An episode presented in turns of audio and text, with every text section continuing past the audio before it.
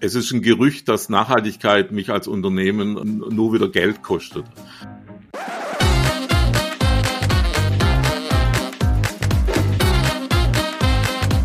Herzlich willkommen zu meinem Podcast Punkt Genau. Heute die 56. Ausgabe. Ich bin Simir Fasadi, Ihr Interim Manager für Finanzen, Rechnungswesen und Controlling. Und heute begrüßen wir einen Gast, der sich zum Ziel gesetzt hat, Unternehmerinnen und Unternehmern eine pragmatische Ethik und Nachhaltigkeit näher zu bringen. Ein Handeln, das jeder in seinem Betrieb umsetzen kann und das gleichermaßen den wirtschaftlichen Interessen und der Gesellschaft dient. Seine große Idee ist, Ökonomie mit Ökologie und sozialen Aspekten so zu vereinen, dass das Unternehmen erfolgreich ist. Das alles grenzen wir ab. Herzlich willkommen, Jürgen. Schön, dass du da bist. Hallo, Semir. Freue mich. Gute Sitte in unserem Podcast ist es mittlerweile, am Anfang des Podcasts ein paar Sätze zu vervollständigen. Da habe ich mir ein bisschen was ausgedacht, nachdem ich dich so ein bisschen kenne, Jürgen. Dein Lieblingsfach in der Schule war? Das wird jetzt viele schockieren. Chemie. Ich hatte Chemie-Leistungskurs. Grandios. Okay. Jürgen, wir sind na, ich habe mal tatsächlich äh, anderthalb Jahre Chemie studiert, aber dann habe ich abgebrochen. ich glaube, das ist äh, auch dann nur was für Enthusiasten. In der Schule ist es, glaube ich, noch ein bisschen noch so auf einem anderen Niveau, aber auch dort mit kann ich mich an äh, mit Phasen erinnern, da war es doch durchaus quälend. Nächste Frage, nächster Satz. In meinem Jugendzimmer gab es keine Bilder aus der Bravo, weil ja, ich war so, es fing so mit zwölf an, da habe ich mein erstes Aquarium gehabt ähm, und Terrarium dann mit, mit, mit Fröschen und Eidechsen und, und dann irgendwann mit so 17 habe ich das Freeclimbing entdeckt. Also Bravo war gar nichts ja, für mich. Okay. Ne? Ja, ich kann mich auch noch gut erinnern, also ein Freund von mir in der äh, Kinderzeit hatte auch ein äh, Aquarium, aber tatsächlich mit Fischen. Und äh, ich hatte mich auch mal versucht, aber irgendwann schwamm der Goldfisch klassisch auf der Wasseroberfläche. Ne? Das ist, okay. das war nicht ja. so lustig. Ähm, kommt, kommt, vor. Und die gefährlichste Situation beim Klettern, Klettern ist, wenn? Das ist eigentlich sehr individuell, aber ich finde, wenn man unkonzentriert ist, äh, wird es dann heikel. Also da hatte ich so ein, zwei Situationen, wo ich nicht konzentriert war. Das ist dann nicht so gut. Äh, das wichtigste Produkt in einem Lebensmittelgeschäft für mich ist Rotwein. Warum? weil ich, weil ich den, weil ich den, ich mag die Farbe, ich mag den Geschmack, ich mag das Gefühl, äh, wenn man merkt, man hat so langsam vielleicht ein bisschen ein Duttel davon. ich schreibe auch gern, ich schreibe auch gern Texte, äh, wenn ich ein Glas Rotwein habe. Äh, es fließt dann einfach. Also hast du eine Präferenz von, vom Land, Franzose oder Italiener? Also ich mag sehr Österreicher äh, und, äh, und jetzt hier, ich bin ja nach Freiburg gezogen, äh, da muss ich jetzt mich mal ein bisschen, bisschen reinknien, was es hier so alles gibt. Aber gefühlt gibt's ja alle 400 Meter in Windsor. Der Titel meiner Biografie könnte wie heißen? Der Weg ist das Ziel. Sehr gut. Ich lese gerne. Ich höre gerne Podcasts. Jürgen, vielen Dank für diese, für diesen Aufgalopp. Ähm, ich weiß, und aus dem Vorgespräch, da hatten wir kurz drüber gesprochen, Du hast dich mit 18 Jahren selbstständig gemacht, hast einen Verlag gegründet. Und zwar, wir haben es gerade schon gehört, das Klettern war deine Passion. Ähm, wie ist denn das eigentlich dazu gekommen? War das Zufall oder Absicht? Ja, vielleicht eine Mischung von, von beidem, würde ich mal sagen. Also wie ich es vorhin gesagt habe, ich habe so mit 16, 17 angefangen. Da ist so das Thema Freeclimbing, Sportklettern von USA rüber geschwappt. Äh, und äh, das fand ich irre spannend äh, und, und habe mich da halt äh, hochtrainiert sozusagen und war, glaube ganz gut so in, in meiner Gegend. Ähm, aber damals war das kein Sport, wo man irgendwie davon leben konnte, sage ich jetzt mal. Und, und ich habe dann gesagt, okay, ich möchte aber mein, äh, meinen Sport, äh, mein Hobby äh, zum Beruf machen. Und, und habe dann tatsächlich mit 18 im Kinderzimmer äh, einen Verlag gegründet. Wir haben ein Klettermagazin herausgebracht dann kam irgendwann das Thema Outdoor, dann gab es ein Outdoor-Magazin, dann gab es ein Kanu-Magazin, Bücher, Kalender, was auch immer. Am, am, Schluss waren wir, also dann nimmer im Kinderzimmer, äh, waren wir knapp 35 Leute, 40 Leute. Ähm, Im Kinderzimmer haben wir, haben wir in Phasen aber zu dritt oder zu viert gear äh, gearbeitet. Mutti hat immer Johannisbeerkuchen gemacht äh, nachmittags, das war super lecker.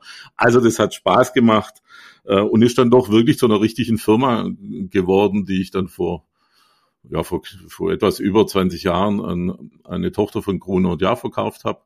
Ähm, und ich sehe meine Zeitschriftentitel immer noch am Kiosk. Also es freut mich immer, wenn ich meine Magazine im, äh, am Kiosk äh, stehen sehe. Und mein, die Autobranche ist ja riesengroß geworden äh, inzwischen, muss man sagen. Ja. Ähm, was war denn in dieser Phase vielleicht denn der beeindruckendste Ort, beeindruckendste Ort in der Natur, den du je dann besucht hast? Also die ganzen Klettergebiete, muss man sagen, die sind immer in den schönsten Regionen der Welt. Äh, ist ein bisschen wie Golfplätze. Also, also äh, immer wo, wo, wo ein Golfplatz ist, ist oftmals auch ein, ein, ein wunderschönes äh, Klettergebiet. Äh, also toll, richtig toll fand ich die Felsen oberhalb von Monaco. Also man, man klettert wirklich oberhalb von Monaco, schaut auf, auf das Schloss runter und aufs Meer. Das, das ist jetzt von der Höhe vielleicht nicht so beeindruckend, ähm, aber so von der Gegend fand ich das total irre. Und dann konnte man oben, einen Stock höher, konnte man dann immer mit dem Gleitschirm runterfliegen, runter Monaco an der Strand. Äh, also das war schon cool. Ja, ich glaube, beim Klettern geht es auch nicht immer zwingend um die Höhe, sondern ich glaube, geht es Nee, es geht um die, um die Schwierigkeit. Genau, genau. Und äh, als wir im Vorgespräch über den Mont Blanc gesprochen haben, den ich vor kurzem mir einfach mal angeschaut habe, weil das musste einfach irgendwie sein, hast du mir gesagt, hinter Mont Blanc ist eigentlich viel interessanter, weil da gibt es eine schöne Wand. Ne? Also von daher ja, es gibt Blanc, gibt ähm, vorne Normalweg und also es ist alles schon auch sehr anspruchsvoll. Ähm, aber als Sportkletterer oder Kletterer, Alpinist haben wir immer gesagt, na, ist halt eine Wanderung da hoch. Ähm, aber auf der auf der Rückseite, äh, ich glaube Nordseite gibt's äh, gibt schon richtig Granit. Das ist dann schon cool. Ja, ja. Im Anschluss, als du dann quasi in der Phase, wo wir uns dann kennengelernt haben, hast du dich mit dem Thema Reputation beschäftigt. Ja, also damals vor, ich glaube, so über 20 Jahren, als wir zum ersten Mal so Kontakt hatten, ähm, war also der Herr Linsenmeier mit dem Thema Reputation unterwegs. Wie kam es dazu? Reputation, was hat dich da getriggert? Ja, das ist schon ein bisschen, ich sage mal, ist schon ein bisschen meine Lebensgeschichte. Also ich habe, äh, komme ich nochmal zurück auf, auf als 18-Jähriger und Verlag, ähm, ohne dass ich wusste, dass es in Hamburg das, das ehrbare Kaufmann-Tipp äh, gibt als, als, ich glaube, das ist ein eingetragener Verein sogar, ähm, habe ich damals schon alles per Anschlag gemacht und, und ohne Verträge. Also das war mir irgendwie von meinem Charakter her, das war mir wichtig. Das, was ich sage, äh, das gilt, äh, auch wenn es vielleicht mal, mal wehgetan hat, äh, habe ich mich trotzdem an mein gegebenes Wort erinnert.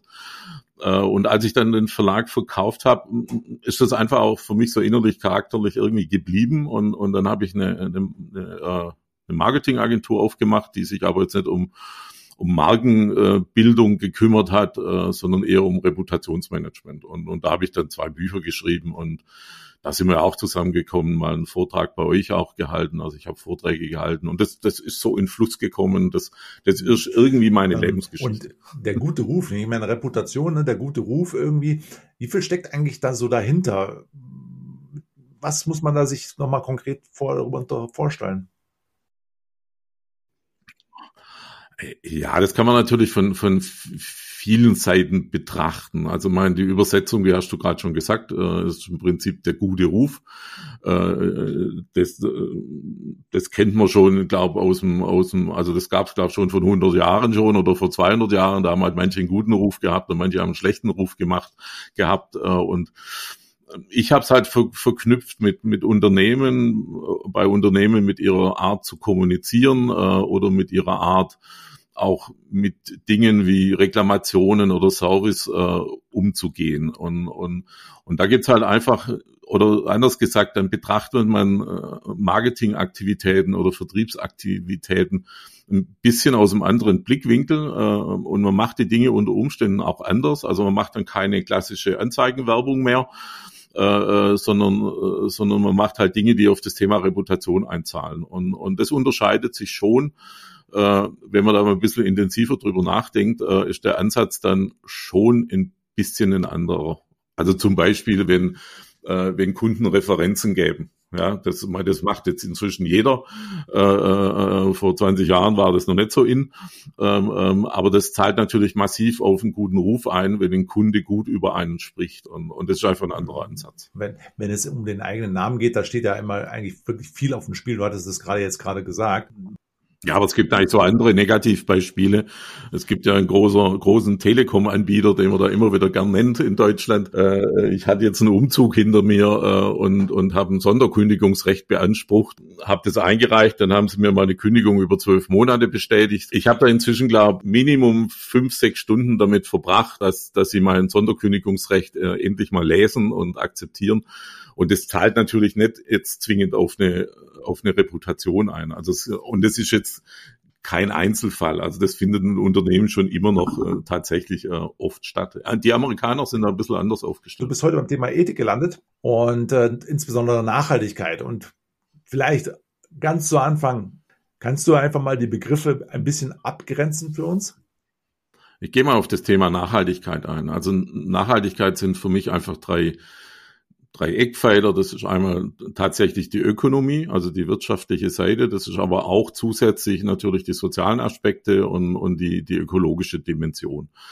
Ähm, und in allen drei Bereichen haben wir natürlich auch äh, immer irgendwo ethische Entscheidungen äh, auch zu treffen äh, und nicht immer nur so ganz rationale. Also also schon auch Dinge von was ist richtig, was ist falsch. Also da da unterscheidet sich es vielleicht ein bisschen. Also Nachhaltigkeit kann ich schon auch sehr pragmatisch abarbeiten, äh, aber es, aber an bestimmten Schnittstellen äh, muss ich für mich als als Unternehmen, Unternehmer, Unternehmerin äh, ähm, so ein bisschen nachdenken, was ist richtig, was ist falsch. Und, und da wird's dann vielleicht in bestimmten Bereichen äh, sind dann schon ein bisschen ethische äh, Aspekte zu betrachten. Also nehme ich mal eine Lieferkette. Äh, also eine Lieferkette kann ich sehr rational abarbeiten. Da gibt es auch ein Lieferkettengesetz inzwischen und, und, und.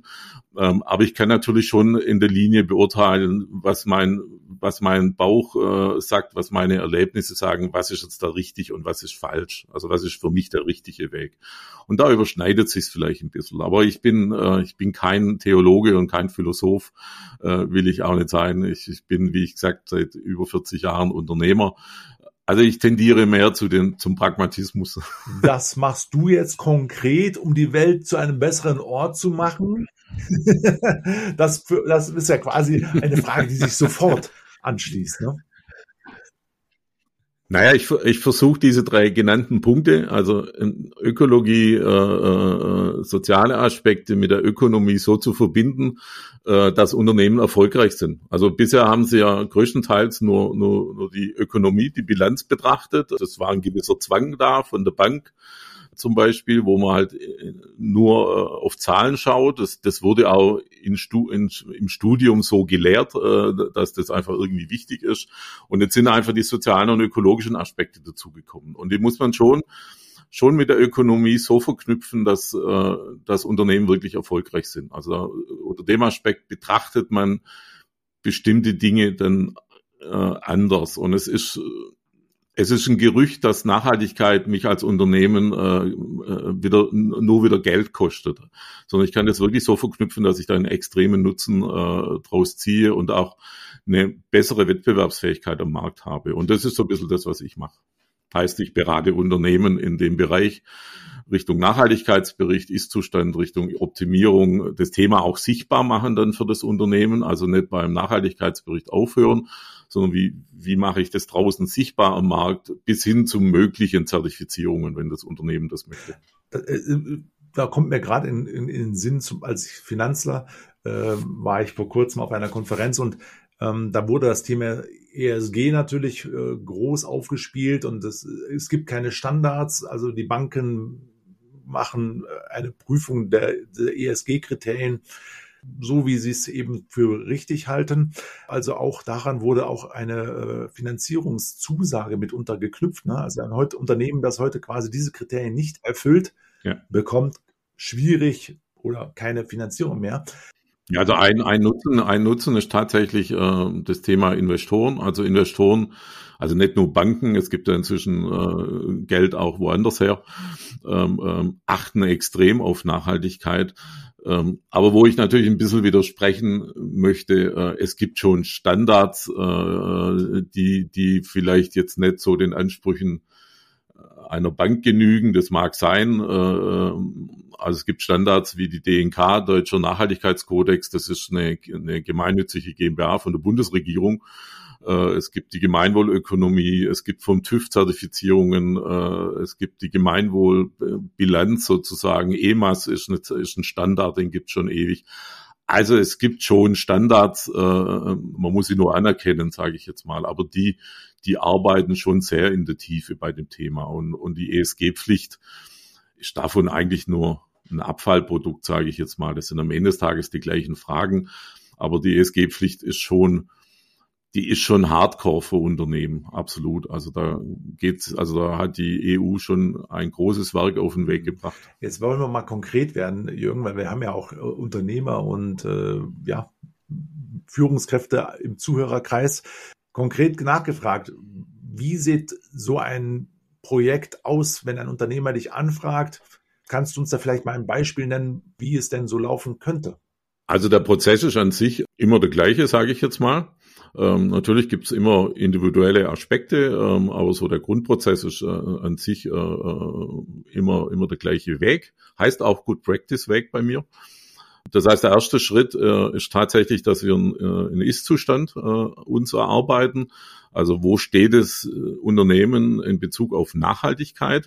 Das hört sich so ein bisschen lapidar an, aber das ist schon Arbeit, äh, weil man im Prinzip Beziehungsgruppen wie, wie Kunden, Lieferanten, Mitarbeiter, gesellschaftliches Umfeld, Eigentümer äh, mit bestimmten Werten verknüpft, wie, wie Menschenwürde, Transparenz, ökologische Nachhaltigkeit. Das, ähm, das sind dann 20 Aspekte, die man in der Tiefe anschaut. Äh, dahinter stecken so circa 200 Fragen im Berichtsbuch. Also ist schon eine Dimension. Äh, und, und wenn man die Fragen sozusagen durcharbeitet, dann, dann ist auch sehr eng mit den SDGs von der UN verknüpft. Äh, dann habe ich am Ende des Tages einen Ist-Zustand, sprich ein Nachhaltigkeitsbericht. Ein Nachhaltigkeitsbericht ist nichts anderes wie ein Ist-Zustand, äh, wo das steht das Unternehmen aktuell. Das heißt, das ist der erste Schritt.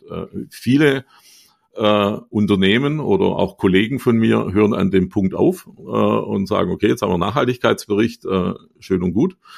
Den haben wir vielleicht auch noch zertifizieren lassen, auch gut. Hart gesagt beginnt für mich dann erst die Arbeit äh, im Unternehmen, weil dann gehen wir in der zweiten Phase in die Optimierungsphase. Das heißt, wir schauen, was können wir die nächsten sechs, zwölf, 18 Monate zu dem Thema hin verbessern, optimieren bringen das dann auf eine Zeitschiene, äh, machen einen Projektplan, äh, klären Kapazitäten ab oder auch Finanzen ab, äh, was kostet das, was wir dann anders machen möchten. Und parallel geht es auch in die Sichtbarkeit, weil wenn ich einen Ist-Zustand habe, dann kann ich es auch kommunizieren, dann kann ich es ehrlich und transparent äh, kommunizieren. Ich kann auch sagen, äh, wir wissen um das Problem, aber wir haben es noch nicht gelöst. Also alles das äh, ist dann Thema Sichtbarkeit und, und beim Thema Sichtbarkeit ähm, versuche ich immer sehr sehr eng mit dem, mit dem Nutzen zusammenzuarbeiten, den wir erreichen wollen. Also es gibt Unternehmen, die sagen, äh, wir haben Wachstum, wir brauchen Mitarbeiter. Ähm, dann ist der Nutzen praktisch, äh, Mitarbeiter zu generieren und Nachhaltigkeit zahlt massiv auf Mitarbeitersuche ein. Gerade haben wir es von Investoren gehabt, äh, wenn das Unternehmen das Ziel hat, Investoren zu suchen, dann ist es, dann macht man einen Factsheet für Investoren. Also man versucht das Thema Sichtbarkeit immer äh, an das Thema Nutzen anzudocken. Also das sind die drei Schritte, Ist-Zustand, Optimierung, Sichtbarkeit.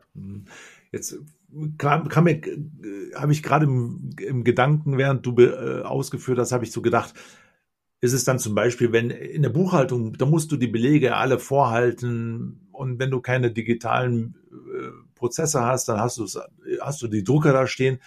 Ist es denn ein Ansatz, zum Beispiel alle Drucker abzuschaffen, um dann einen Schritt in Richtung Nachhaltigkeit zu gehen? Oder äh, geht es um das Thema, äh, wir schalten äh, alle nicht notwendigen Aufzüge ab und alle müssen jetzt zu Fuß die Treppen äh, drei Stockwerke hochgehen? Was ist es denn noch konkreter? Ja, es gibt natürlich verschiedene Ebenen, wenn man Nachhaltigkeit betrachtet. Äh, natürlich ist ein papierloses Büro, äh, zahlt vermutlich, äh, wenn man das unterm Strich ausrechnet, was CO2-Bilanz angeht, äh, ver vermutlich auf Nachhaltigkeit ein. Das sind auch so, das können auch einfache Sachen sein, wie, wie Mitarbeitern äh, ein Radleasing anzubieten äh, oder einen Obstkorb hinzustellen. Aber man kann in Klammer auch sagen, das sind inzwischen schon übliche Standards, die Unternehmen machen. Ähm, äh, also man kann dann schon, schon oder man sollte dann schon auch in, einen Schritt weitergehen, sage ich jetzt mal, und, und vielleicht auch seine CO2-Bilanz äh, äh, mal wirklich äh, erstellen, dass man weiß, wo steht man da. Oder sie, oder ein ganz großes Thema, ähm, sich seine Lieferkette anzuschauen. Also viele Unternehmen bestellen halt bei ihrem Großhändler. Der sitzt in der Regel in Deutschland. Äh, aber was dahinter passiert, äh, weiß keiner. Ähm, also, und das sind schon große Hebel. Also, also Lieferanten anzuschauen, ist schon großer Hebel, der auf Nachhaltigkeit einzahlt.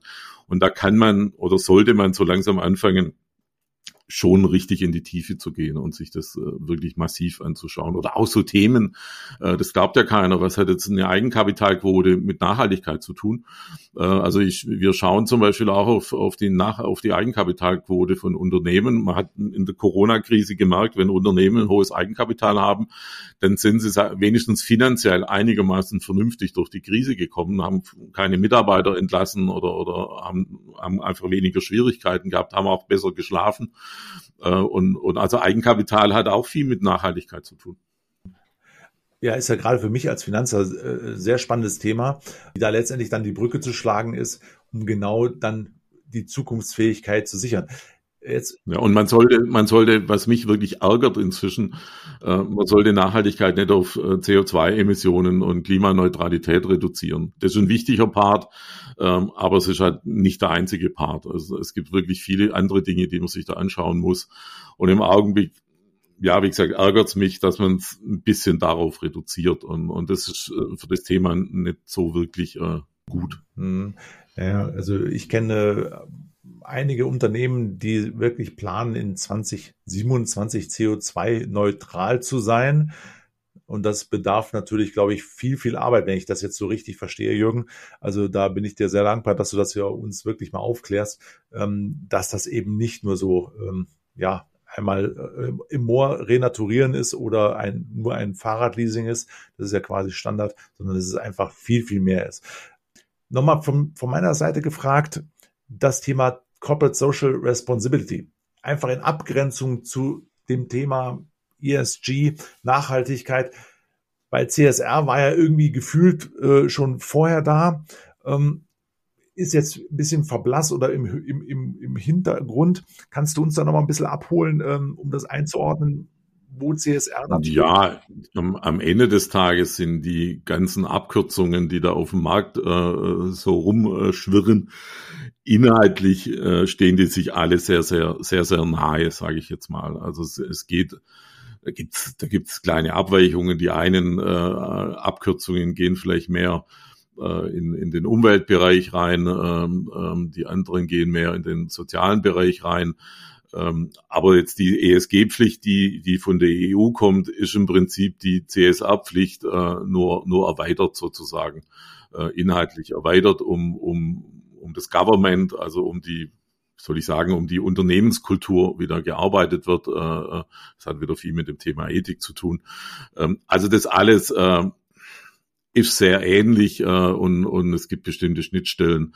Ähm, aber man sollte sich, glaube ich, da mit den Abkürzungen nicht so aufhalten, äh, sondern äh, mein jetzt mit der ESG-Pflicht, äh, wie gesagt, kommt eine Pflicht, die Unternehmen ab 250 Mitarbeiter machen müssen, die so wie es aussieht vom Wirtschaftsprüfer abgestempelt werden müssen, genauso wie eine, wie eine Bilanz. Also da wird's dann schon hart. Uh, und, und, und auch die ESG-Pflicht ist nicht so ein Schnäppchen, wo man so nebenher mal macht, und was natürlich auch sein wird, ist, dass die Firmen, die ESG-pflichtig sind, werden das natürlich an ihre kleineren Lieferanten durchreichen.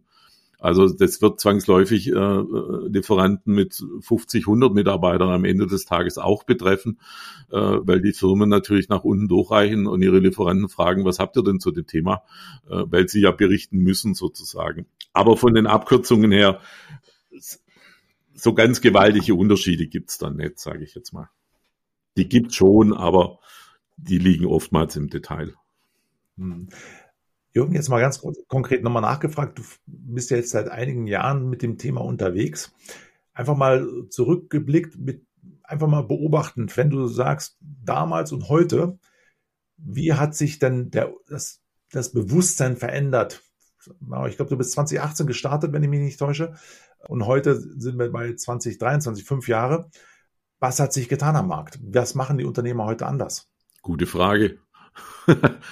Also, also beim, beim Start ähm, gab es ein paar Leuchttürme, sage ich jetzt mal, die das innerhalb ihrer Branche gemacht haben. Das waren nicht so wenige, ähm, aber im Gesamtspektrum der Unternehmen, die es am Markt gibt, äh, war waren es wenige äh, so. Und, und die hatten schon Leuchtturmcharakter, so wie, wie Sonnentor äh, in Österreich oder VD im, äh, im Allgäu äh, unten oder im Bodensee unten. Ähm, äh, da gab es auch größere Firmen, die, die da schon Leuchtturmcharakter haben, aber das Thema war in Unternehmen nicht wirklich angekommen. Ähm, und dann, und für mich ist so ein bisschen ein Einschnitt gewesen äh, und über Greta äh, kann man Meinung haben, äh, kann jeder Meinung haben, wie er möchte, aber Greta, Greta Thunberg aus äh, Schweden äh, hat das Thema schon platziert äh, mit ihren Aktivitäten. Und, und, äh, und da ist es so, das war so der Start, sage ich jetzt mal, dass es in Unternehmen angekommen ist. Äh, wir müssen da was tun, das ist wichtig. Äh, ähm, das ist auch vielleicht emotional äh, für die Inhaber wichtig, weil, weil ich immer sage, wenn ich mich nachhaltig aufstelle, dann ändert sich auch meine Lebensqualität, weil ich nicht mehr nur dem Geld hinterherhetze. Also da, da ändert sich was. Und das ist so, so als Greta ihre ersten Auftritte hatte und dann in der UN ihren Auftritt hatte, hat, ist es wirklich bei Unternehmen angekommen. Ähm, da hat man aber noch nicht so wirklich erkannt, was habe ich denn da eigentlich da davon, wenn ich das mache. Als Unternehmen, also Unternehmen denken wirtschaftlich und das sollten sie auch tun. Ähm, und da war das halt so, ja, sollten wir auch mal tun, ist ein wichtiges Thema äh, für unseren Planeten. Und dann gibt's jetzt so eine dritte Phase. Also Corona war dann natürlich ein bisschen so eine so ein Loch, ja, wobei in allen Bereichen ja nicht wirklich was passiert ist. Ähm, aber so seit dem, seit dem Jahr, anderthalb Jahren stelle ich fest, äh, dass Unternehmen inzwischen massiv den Nutzen erkennen. Also Thema Mitarbeitersuche, Thema Ressourcen. Äh, äh ich kenne Unternehmen, die, die haben äh, Solar auf der Wiese, die haben über, ihre, über die Energiepreise gelacht, die haben Strom verkauft äh, äh, also die waren eigentlich froh, dass die Energiepreise hochgehen, Anführungszeichen, weil sie Strom verkaufen. So äh, Thema Thema Kundenakquise, äh, äh, Thema Investoren haben wir jetzt schon gehabt. Also so seit anderthalb Jahren erkennt man den Nutzen. Äh, weil, weil, weil nachgefragt wird. Und das, das sind so eigentlich so ein bisschen die drei Schritte, sage ich jetzt mal, die, die so die letzten vier, fünf Jahre stattgefunden haben. Und und ich merke es tatsächlich auch in, in meiner Auftragslage, dass, dass die Gespräche, die Erstgespräche viel, viel einfacher zu, zu kriegen sind wie, wie, wie früher und, und dass das Thema anders betrachtet wird. Also dass man wirklich die, das Thema Wettbewerbsfähigkeit äh, darunter einsortiert. Nochmal jetzt konkret von auf Unternehmensseite geblickt. Reicht es, wenn es da so Nachhaltigkeitsbeauftragten gibt, so eine, ein, irgendwie so eine Abteilung, oder muss man dann direkt an den Vorstand, an die Geschäftsleitung ran und die müssen mhm. vorangehen und den Plan haben. Wie würdest du es denn umsetzen wollen? Also erstmal glaube ich, dass man, dass man bis zu einer gewissen Größe eines Unternehmens, eine Zahl zu nennen, 200 Mitarbeiter, 250 Mitarbeiter, vielleicht auch 300 Mitarbeiter, durchaus mit einem externen zusammenarbeiten kann. Äh, äh, das vielleicht auch gut ist, äh, weil der externe natürlich ein bisschen den Überblick hat über den Markt also ich arbeite stark mit meinen Good Practice Beispielen, logischerweise. Die hat jetzt ein eigener interner natürlich nicht so. Äh, und es lohnt sich vielleicht auch für eine Firma bis, bis 150 Mitarbeiter keinen extra Mitarbeiter da einzustellen, sage ich jetzt mal. Also es gibt die Möglichkeit, es mit externen zu machen. Ab einer gewissen Größe macht ein interner natürlich äh, Sinn und dann sollte er der Geschäftsleitung direkt unterstellt sein. Also das sollte eine Stabsstelle sein äh, und nicht irgendwo äh, ein Schreibtisch irgendwo, der irgendjemand, also dem Qualitätsmanagement zum Beispiel zugeordnet ist und, oder unterstellt ist. Das passiert ab und zu mal. Er sollte der Geschäftsleitung, dem Vorstand direkt unterstellt sein. Das halte ich für sehr wichtig bei dem Thema. Ja, also und, und wenn es da konkret quasi wird, dann gibt es ja die Möglichkeit, sich dann an den entsprechenden Stellen ein bisschen aufzuschlauen oder bei dir eben auch anzurufen. Also ich mache das zum Beispiel, wenn meine Beratung findet zu 100 Prozent äh, äh, mit der Geschäftsleitung statt. Also da ist nicht irgendein Nachhaltigkeitsbeauftragter oder irgendjemand aus dem Qualitätsmanagement, mit dem ich das mache. Äh, das funktioniert nicht. Äh, der kann dabei sein, logischerweise in, in dem Team, aber es muss immer jemand aus der Geschäftsleitung dabei sein.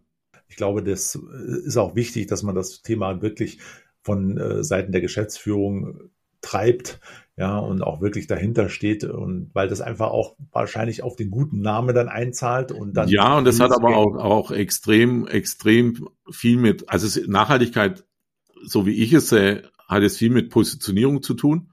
Und, und ist es eine Unternehmensstrategie? Und, und wenn man so ansetzt, dann zahlt es auf Wettbewerbsfähigkeit ein. Und wenn es so nebenher läuft, das machen wir jetzt auch noch ein bisschen, äh, dann kostet es an sich nur Geld.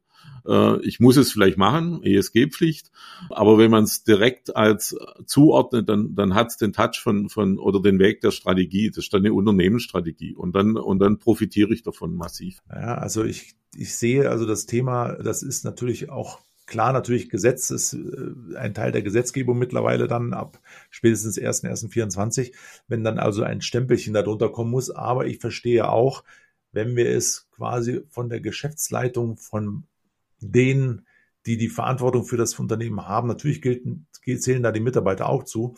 Und ähm, wenn man das treibt im Sinne auch eines Vorbildcharakters, gewinnt man vermutlich sehr viel und es zahlt am Ende auch auf den Erfolg, den wirtschaftlichen Erfolg ein, auch das Eigen, auf die Eigenkapitalquote und führt mich dazu, weil man das Ganze natürlich auch honoriert bekommen möchte, durchweg. Du verleihst äh, den äh, Ethik Award den du ins Leben gerufen hast, den möchte ich natürlich nicht unerwähnt lassen. Was braucht es denn dazu, damit man diese Auszeichnung von dir bekommt? Wird regelmäßig verliehen. Ähm, also das können auch 15 äh, Firmen im Jahr sein, die den bekommen. Äh, Ethic Society, äh, damit habe ich eigentlich vor fünf Jahren tatsächlich angefangen, ähm, dass ich sage, ich, ich muss Unternehmen zusammenbringen, die so denken wie ich. Das war so die so die Idee, also Stichwort ehrbares Kaufmantum etc. Ähm, und dann habe ich äh, die Ethic Society gegründet. Das ist im Prinzip ein Netzwerk äh, von Unternehmen, ja, die so denken wie ich. Äh, und das ist eine Auszeichnung, äh, die die diese Unternehmen erhalten, mit der sie dann aber auch in die Kommunikation gehen können. Ähm, und da Kriterien, Regeln in der Form gibt's eigentlich nicht, äh, sondern so sie, wie gesagt, sie, sie müssen einfach diesen, dieses Thema Nachhaltigkeit äh, für sich irgendwo äh, für wichtig erkennen, äh, entweder schon auf den Weg gebracht haben. Also manche sind da schon sehr weit gegangen, manche stehen am Anfang von der Unternehmensgröße, geht's bei zwei Mitarbeitern los. Die größte Firma ist, glaube ich, jetzt über 1000 Mitarbeiter. Ähm, das ist Deutschland, Österreich, Schweiz. Das heißt, es ist eine Auszeichnung, es ist kein Verein oder Verband äh, und, und wir haben auch keinen Mitgliedsbeitrag. Also es gibt, einen, es gibt einen freiwilligen Mitgliedsbeitrag, den Unternehmen leisten dürfen, wenn sie das möchten oder sich leisten wollen. Äh, und wir treffen uns jetzt jetzt tatsächlich ab Januar auch wieder regelmäßig, um einfach auf die Themen auch mal ein bisschen zu diskutieren, weil, weil viele Unternehmen da schon den Bedarf haben, mit anderen über das Thema zu sprechen. Ja, also ein lockeres Netzwerk äh, und, eine, und eine Auszeichnung, die, die vergeben wird von mir. ah, okay. Sehr gut. Jürgen, last but not least natürlich mal konkret nochmal nachgefragt. Drei Tipps, die du Unternehmern mit auf den Weg gibst, um im, zum Thema Nachhaltigkeit wirklich was zu tun, beziehungsweise dann auch vielleicht ihre Reputation oder ihre, sogar ihren wirtschaftlichen Erfolg auszubauen. Äh, was gibst du uns mit? Also Tipp 1 ist, dass Sie das Thema ernst nehmen sollten. Äh, und nicht nur, weil es äh, um unseren Planeten geht, äh, sondern weil es äh, um Ihre Firma geht. Stichwort Wettbewerbsfähigkeit. Also Tipp 1, das Thema bitte ernst nehmen. Äh, der zweite Tipp ist dann, wenn ich es ernst nehme, äh, das Thema in irgendeiner Form anzugehen und da eine Struktur rein zu, zu bekommen. Im im Prinzip im ersten Schritt dann äh, wirklich das einfach mal mit dem Externen zu machen. Das finde ich nicht so falsch. Jetzt nicht wegen Werbung für mich, sondern, sondern dass man da einfach mal eine Struktur reinkriegt. Also das wäre so das zweite äh, als Tipp. Und, und der dritte Tipp äh, ist wirklich der, den ich vorhin schon gesagt habe, ähm, dass ich mit irgendeiner Person, wie immer, intern, extern, äh, wirklich unterhalb der Geschäftsstelle ansiedelt, das, das Thema. Das ist, glaube ich, sogar so ein bisschen der wichtigste Tipp, äh, dann, wenn ich starte mit dem Thema. Also ernst nehmen, äh, irgendwo äh, jemand herholen, der Ahnung hat und nicht so ein bisschen intern rumwurschteln. Und, und der, der wichtigste Tipp einfach tatsächlich dann direkt der Geschäftsstelle zuordnen. Und dann das einfach anfangen und auf den Weg bringen. Ja, also man muss die, man kann die Welt da nicht von heute auf morgen retten äh, in einem Unternehmen äh, oder das als, als äh, für sich als Wettbewerbsfähigkeitspunkt zu erarbeiten. Einfach anfangen und starten. Ich glaube, wir haben heute sehr viel mitgenommen und ich, es ist wirklich Zeit. Es ist nicht fünf, sondern zwei vor zwölf, um das Thema Nachhaltigkeit wirklich im Unternehmen zu platzieren. Es geht um die Wettbewerbsfähigkeit. Das nehme ich auf jeden Fall mit. Und es geht auch um wirtschaftliche Belange und auch um Investitionsfähigkeit. Weil wenn ich nicht nachhaltig arbeite, wird die Bank mir irgendwann mal die Tür zuhauen. Vielen Dank, Jürgen. Schön, dass du da warst. Danke, Semir. Hat, hat viel Spaß gemacht. Hat mich gefreut. Tschüss.